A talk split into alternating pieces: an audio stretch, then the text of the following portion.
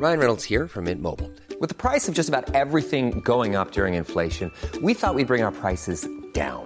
So to help us, we brought in a reverse auctioneer, which is apparently a thing. Mint Mobile unlimited premium wireless. Ready to get 30, 30, bit to get 30, bit to get 20, 20, 20, bit to get 20, 20, bit to get 15, 15, 15, 15 just 15 bucks a month. So, Give it a try at mintmobile.com slash switch. $45 upfront for three months plus taxes and fees. Promo for new customers for limited time. Unlimited more than 40 gigabytes per month. Slows. Full terms at mintmobile.com. Binge.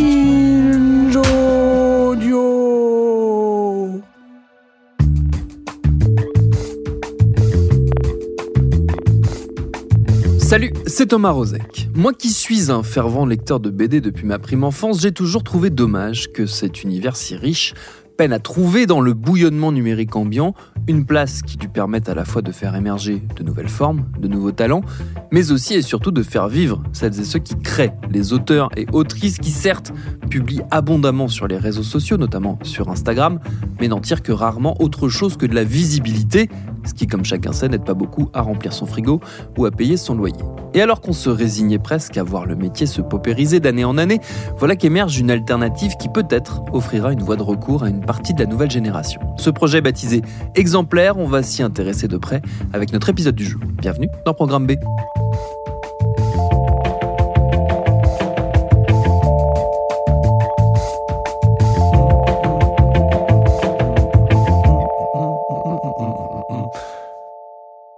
Cette maison d'édition toute neuve, on la doit à l'autrice de BD Lisa Mandel, qui est sans surprise notre invitée. Exemplaire, ça a commencé sous la forme d'une BD, une année exemplaire, une BD prépubliée sur Instagram, puis auto-éditée via un financement participatif à succès et sortie cette année. Une réussite qui a fait prendre conscience à sa créatrice de tout un tas de choses et lui a donné l'envie de monter carrément une structure entière. Mais je vais laisser Lisa expliquer tout ça depuis le début. En fait, euh, donc moi, j'ai été euh, pendant 17 ans euh, autrice de BD chez des éditeurs. Et ça faisait 17 ans que j'avais envie d'essayer une fois l'auto-édition. bon, sachant que j'avais auto-édité des choses quand j'étais étudiante, mais voilà, c'était resté amateur.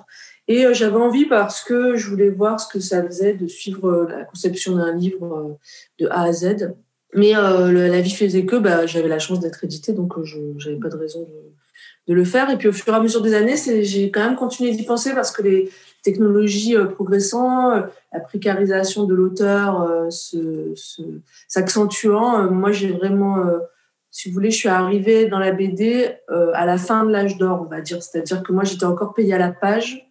Quand j'ai commencé, il y avait encore de la presse. Et en fait, j'ai vu tout au long de ma carrière en fait la situation se dégrader et aussi les blogs euh, arriver et la technologie évoluer. Donc vraiment, j'ai assisté à tout ça. Et euh, en fait, sous un prétexte, en fait, avec un, projet prétexte presque euh, au départ, puisque finalement, il est devenu quand même beaucoup plus intéressant au fur et à mesure du temps, qui était de faire une année exemplaire où je me libérais de mes addictions et où je publiais une page, une page par jour sur les réseaux sociaux j'ai lancé ce projet d'auto-édition parce que voilà, j'étais entre deux contrats. Il y en avait un qui traînait à, être signé parce que j'étais en désaccord avec, certaines clauses. et euh, du coup, bah, j'ai commencé à me dire mince, je vais me manquer d'argent. Et hop, j'ai lancé ce financement participatif sur euh, sur un coup de tête en fait. Hein, j'ai pas vraiment réfléchi. Et une fois que c'était fait, bah, c'était trop tard, il fallait y aller. Il s'avère qu'en fait, le projet était quand même hyper plus ambitieux que ce que je pensais puisque j'ai dû lâcher bah, le contrat j'ai quand même fini par le signer avec l'autre maison d'édition et j'ai dû en fait annuler euh, le contrat euh, euh, au bout d'un an parce que j'ai pas réussi à produire la bande dessinée euh, parce que en fait pour la première fois de ma carrière hein, j'ai dû briser un contrat parce que en fait ça m'a pris trop de temps mon projet d'un exemplaire et, voilà et du coup bah, je me suis retrouvée un an plus tard avec un livre entièrement réalisé par moi-même, mais pas seul, hein, je tiens à le dire. Ce qui, moi, m'a attiré aussi dans tout ça, c'est la conjonction entre un projet purement numérique, euh, comme euh, une année exemplaire, qui était donc sur Instagram, hein, et euh, un projet, pour le coup, pas du tout numérique, très analogique, qui est la production de, la production de livres. C'est marrant de voir les deux se rejoindre ou les deux, se, les deux dialoguer à travers ce projet-là de, des éditions exemplaires. Oui, bah, c'est un peu la situation dans laquelle est la bande dessinée aujourd'hui, c'est-à-dire que malgré l'envolée des, des, réseaux sociaux et des BD numériques, enfin, accessibles souvent gratuitement, le livre reste un objet quand même de prédilection pour les, pour les lecteurs, et tant mieux. Il y a aussi peut-être un, un, élément générationnel. Hein. Moi, j'ai quand même plus de 40 ans, j'ai grandi avec des livres. Et quand bien même que dans ma vingtaine, ça a commencé à émerger les blogs et tout ça, euh, j'ai un rapport euh, affectif au livre que je pense euh, est partagé par une grande partie de la population et tant mieux pour moi. Mais même les jeunes, je pense, aiment l'objet livre, hein, parce que, enfin l'objet BD, parce que ça reste un bel objet qui est plus agréable à feuilleter en papier que sur Internet. Euh, je pense que c'est lié aussi aux images. C'est comme décider qu'on va plus au musée parce que, euh, peut-être la comparaison un peu forte, mais comme dire, euh, comme dire ah ben non, ben je veux plus aller au musée puisque je peux voir les œuvres sur Internet. Et ben, en fait, malgré tout, la BD c'est quand même de l'image, même si les images sont, des reproductions. Il y a quand même quelque chose de, de la vision globale de la page, de l'esthétique, de l'impression qui est, je trouve qu'on retrouve pas forcément sur Internet. Euh, mais après, je, veux bien entendre que dans 40 ans, ce sera obsolète, hein, que les gens n'achèteront plus de livres. Mais c'est vrai que je suis encore dans une génération où, euh, où euh, heureusement, il y a de plus en plus de personnes âgées en plus. Donc voilà, où les gens lisent encore des livres. Mais, mais là, c'est pas incompatible. par exemple, moi, bah, tout mon contenu était gratuit. Et c'est pas pour ça que les gens n'ont pas acheté le livre finalement, puisque je continue d'en vendre pas mal. Après, bon, la sélection pour, à Angoulême y est pour quelque chose, mais j'ai quand même, même après ma sortie, j'ai continué d'avoir des gens qui l'achetaient pour l'offrir, pour l'avoir. Donc euh, je vois bien que ça n'a pas euh, court-circuité, même si les gens l'avaient déjà lu, comme il est très euh, dense, les gens sont contents de le relire en fait parce qu'il y a quand même beaucoup de pages au final. Hein. Un des enjeux de, se lancer dans, l'édition, c'est qu'il faut se transformer un peu en, chef d'entreprise et endosser plein de casquettes à, la fois. Qu'est-ce que, qu'est-ce que vous, vous avez découvert de, de ces nouvelles attributions là avec ce, ce nouveau projet? Bah, en fait, alors quand je me suis lancée dans l'auto-édition, il y a eu vraiment beaucoup de gens qui m'ont mis en garde. Ah qui m'ont appelé, qui m'ont écrit, qui m'ont envoyé des petits smileys tristes, genre tu te lances dans l'auto-édition, petit smiley triste. Et je me suis dit, oh là là, euh, là je sens que je vais avoir euh, droit à toutes les Cassandres euh, de France et de Navarre qui vont me donner, mais finalement, en fait, qui ont bien raison de le faire, mais qui vont me donner leur, leur warning. Voilà. Donc, ce que j'ai réalisé en fait dans l'auto-édition, c'est qu'en fait, un livre, ça se fait pas seul. Mais ça, je l'ai compris très vite. C'est-à-dire que très vite, quand j'ai eu les retours des gens, j'ai dit ah oui, d'accord. Donc, je dois euh, constituer une équipe pour quand euh, mon livre va être imprimé, que je devrais l'envoyer à tout le monde. Euh, je passe pas un mois à le faire toute seule et à devenir folle. il faut que je contacte un, un ami qui est éditeur, qui est imprimeur, pour m'aider à faire mon devis à l'imprimeur et aussi me donner des adresses d'imprimeur. Et ça a fait ça pendant toute la conception de la BD où finalement j'ai travaillé avec, euh, avec une graphiste, avec une correctrice orthographique, avec, euh, un, ben voilà, avec quelqu'un qui m'a aidé à faire le suivi de Fab. J'ai travaillé, ensuite j'ai monté une équipe pour pouvoir euh, empaqueter les livres et les envoyer parce que voilà, on m'avait dit attention, tu vas mettre, il, faut, il faut une semaine pour emballer 500 livres. Et moi, je n'avais pas du tout pris la mesure de ça. Il se trouve que j'en avais vendu 1000 à l'époque. Donc, euh, ben, j'ai constitué une équipe de 3-4 personnes et on a emballé ça en deux jours. Quoi. Et, euh, et de manière détendue, euh, alors que ça aurait été juste cauchemardesque. Avec la sélection Angoulême, ben, j'ai eu plus de librairies qui m'ont contacté parce qu'au départ, c'est vrai que j'avais proposé de la vente ferme parce que je pouvais pas gérer les retours en étant en auto-édition. C'est-à-dire que normalement, les, les, les libraires ont la possibilité, euh, quand un livre ne se vend pas dans leur librairie, puis est abîmé, de le renvoyer en fait à mm. leurs frais, mais de le renvoyer euh, à l'éditeur. Et ce qui fait qu'en général, ils sont plus, ils se sentent plus libres d'en commander beaucoup. Moi, ça, j'ai, n'ai pas proposé cette option parce qu'en fait, la gestion des retours est vraiment quelque chose qui prend énormément de temps. Et puis voilà, donc j'ai découvert, bah oui, ce que c'était d'avoir euh, une gestion à faire au quotidien de, de, de problèmes que je n'avais pas en tant qu'autrice simple. Et ce serait par exemple là, la sélection Angoulême, c'est toute une affaire parce qu'il faut envoyer tous les livres à tous les jurés. Il faut, euh, on me demande de faire des petits textes et ça, normalement, c'est l'éditeur qui le fait. Moi, je l'aurais même pas vu. Tout ce travail-là, j'aurais même pas vu euh, euh, le travail que c'était. Donc, je me rends aussi compte du travail qui est fait par les autres, les autres artisans de la chaîne du livre, on va dire. Après, justement, cette expérience-là qui m'a fait dire, tiens, on fait pas un livre tout seul, ça m'a donné envie de faire une structure éditoriale, du coup, puisqu'on fait pas un livre tout seul et de rendre cette réussite euh, souvent individuelle, bah, de la transformer en réussite collective. Euh, sachant que moi, donc, j'ai quand même publié un livre entre guillemets mainstream, et c'était aussi mon envie euh, d'essayer l'auto-édition avec du mainstream, parce que la plupart du, temps, les auteurs confirmés qui font de la auto-édition, c'est parce que voilà, ils ont un projet hyper radical en tête, ou bien ça peut être un peu par défaut des, auteurs qui ne trouvent pas d'éditeur, du coup qui décident de s'auto-éditer. Moi, c'était pas du tout la question, mais en tout cas voilà, ça m'a donné l'idée de monter une structure éditoriale qui faciliterait le travail euh, d'auto-édition euh, de l'auteur, enfin qui serait vraiment à cheval euh, entre les deux. C'est-à-dire entre l'auto-édition et l'édition classique, qui permettrait d'apporter des outils qui seraient plus proches de l'édition pour alléger la charge de l'auteur, mais en responsabilisant l'auteur sur certains points, euh, pour qu'il puisse toucher aussi des droits euh, beaucoup plus importants que ceux qui touchent actuellement. Euh, et après, voilà, c'est un calcul qui est fait comme ça, où l'auteur est responsable de, quelques, de plusieurs choses, mais pas de tout. Où c'est à la carte, c'est-à-dire l'auteur choisit aussi, on montre un camembert avec tous les, tous les coûts de chaque chose, que ce soit la maquette, le stockage chez soi ou pas. Et l'auteur choisit en fait quelle option il veut. Et plus il prend d'options, plus il est payé moins il choisit d'options, moins il est payé, mais on est à, des minima.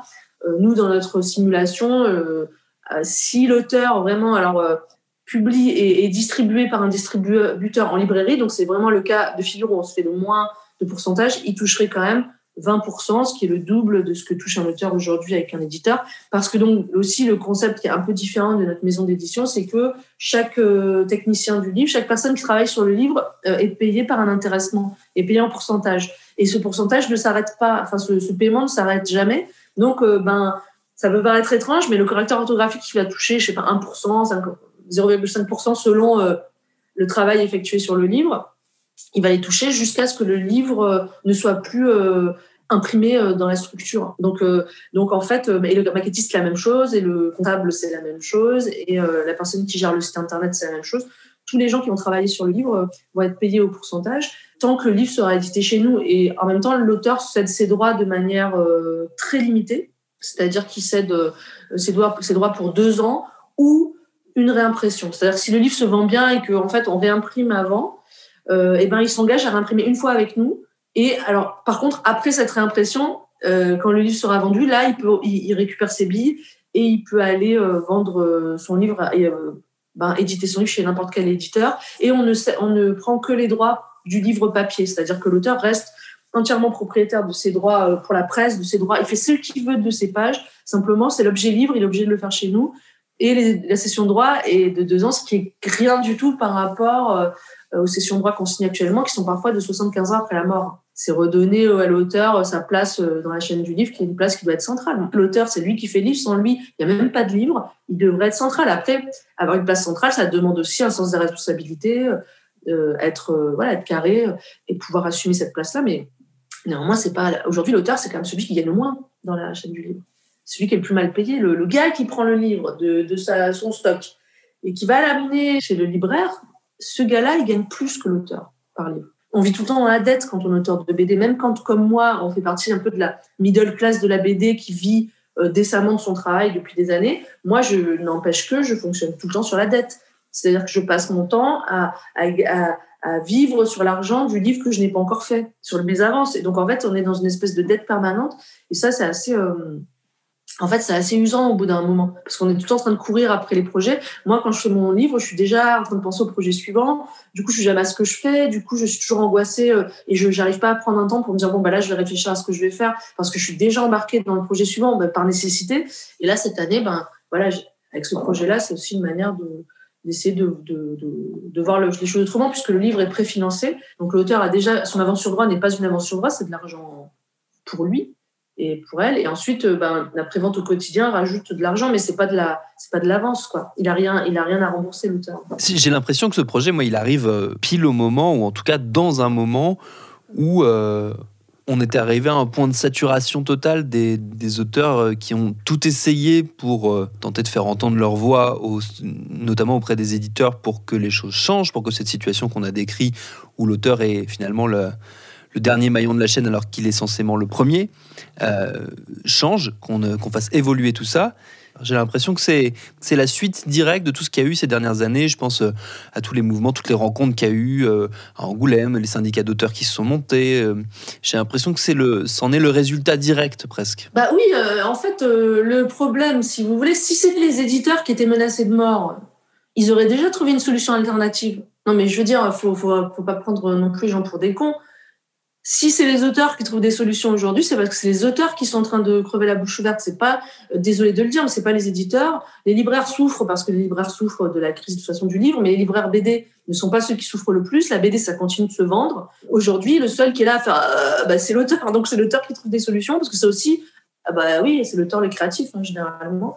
Donc euh, oui, effectivement, ça fait des années qu'on tire la sonnette d'alarme euh, sur la paupérisation de notre profession. Il y a eu les états généraux de la BD, il y a eu le SNAC qui a fait, qui a fait aussi des actions, il y a eu, il y a eu euh, des tas d'études, il y a eu le rapport Racine aussi, euh, qui, qui, est un rapport gouvernemental qui est quand même éloquent. Mais on se retrouvait, je vous assure, moi, pour l'avoir fait, l'avoir vécu, face à des murs. C'est-à-dire qu'on arrive en tant qu'auteur, je, je le répète souvent, mais on arrive en tant qu'auteur, on va dire à l'éditeur, mais 10% c'est pas assez pour moi. Je sais que je vais pas vendre beaucoup. 8% et 10%, c'est pas assez. Euh, on a besoin d'être mieux payé. Et on a un éditeur en face qui était un mur et qui disait impossible, impossible de changer le système, sinon c'est nous qui mourrons. Sinon on pourra plus vous éditer. On ah ben voilà, on n'éditera plus d'auteurs parce qu'on n'aura plus les moyens. Ça, je parle des gros éditeurs. On ne peut pas changer le système. On va voir le libraire avec la même requête en disant voilà, ouais, vous, touchez 35% de remise, nous on a 10%, on est en train de crever. le libraire dit mais c'est pas moi qui touche 35%, c'est la librairie. Moi en tant que personne, je vais toucher 5%, 4%. Si tu m'enlèves 1%, je meurs, la librairie s'effondre. En face, on se dit bon, bah dans ce cas-là, moi je vais découper une porte dans le mur et je vais faire une nouvelle porte et je vais entrer dedans puisque il n'y a pas de porte sur aucun de vos murs. Bah, moi, je, crée une nouvelle porte ailleurs et euh, tant pis pour vous, j'ai envie de dire parce que c'est vrai que c'est mieux de bosser tous ensemble. Mais à un moment donné, effectivement, oui, là, on peut pas donner euh, toutes les possibilités aux auteurs de faire les choses eux-mêmes et, s'attendre à ce qu'ils continuent d'être euh, de les rendre toujours dépendants à nous, alors que finalement, un jour, ils se réveillent, ils se disent ah oui, mais en fait, je suis pas si dépendant de ma structure éditoriale. Qu'est-ce que ma structure éditoriale fait pour moi de plus que ce que je ferais moi-même? Et moi, c'est vrai qu'à un moment donné, même si j'ai des très bons rapports humains avec Asterman, chez qui je travaille depuis maintenant longtemps, euh, où j'ai pu en avoir des très bons avec Léna, avec Delcourt, avec euh, d'autres gros éditeurs, je me suis quand même réveillée un matin en me disant, mais est-ce que ma structure éditoriale me défend aussi bien que ce que je le ferais moi-même? Et ma réponse, elle est triste à dire, mais la constatation, c'est que non. J'ai l'impression de m'être mieux défendue moi-même d'avoir mieux défendu mon travail moi-même que quand j'étais dans une maison d'édition, quand bien même que mes avances sur droit étaient correctes, que j'étais avec des gens tout à fait décents, dans des contrats quand même honnêtes. Et ben malgré tout, j'ai l'impression qu'on est là pour le coup que je me suis euh, rendu service en fait en, faisant ce livre euh, seul. Donc au final, la tentative qu'on lance là, c'est de voir si ce système peut marcher collectivement, parce que c'est un peu le grand pari.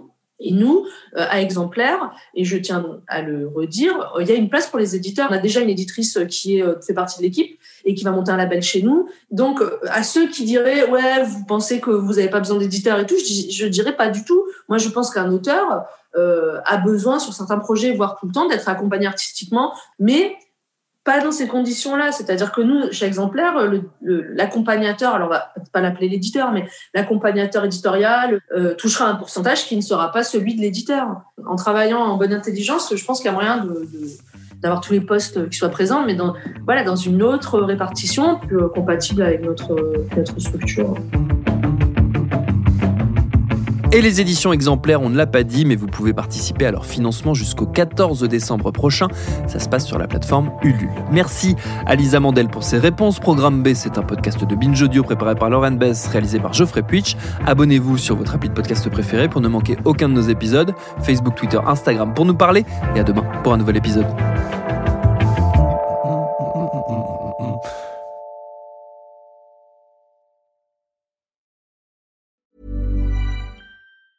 Hey, it's Danny Pellegrino from Everything Iconic. Ready to upgrade your style game without blowing your budget? Check out Quince. They've got all the good stuff shirts and polos, activewear, and fine leather goods, all at 50 to 80% less than other high end brands. And the best part? They're all about safe, ethical, and responsible manufacturing. Get that luxury vibe without the luxury price tag. Hit up quince.com slash upgrade for free shipping and 365 day returns on your next order. That's quince.com slash upgrade.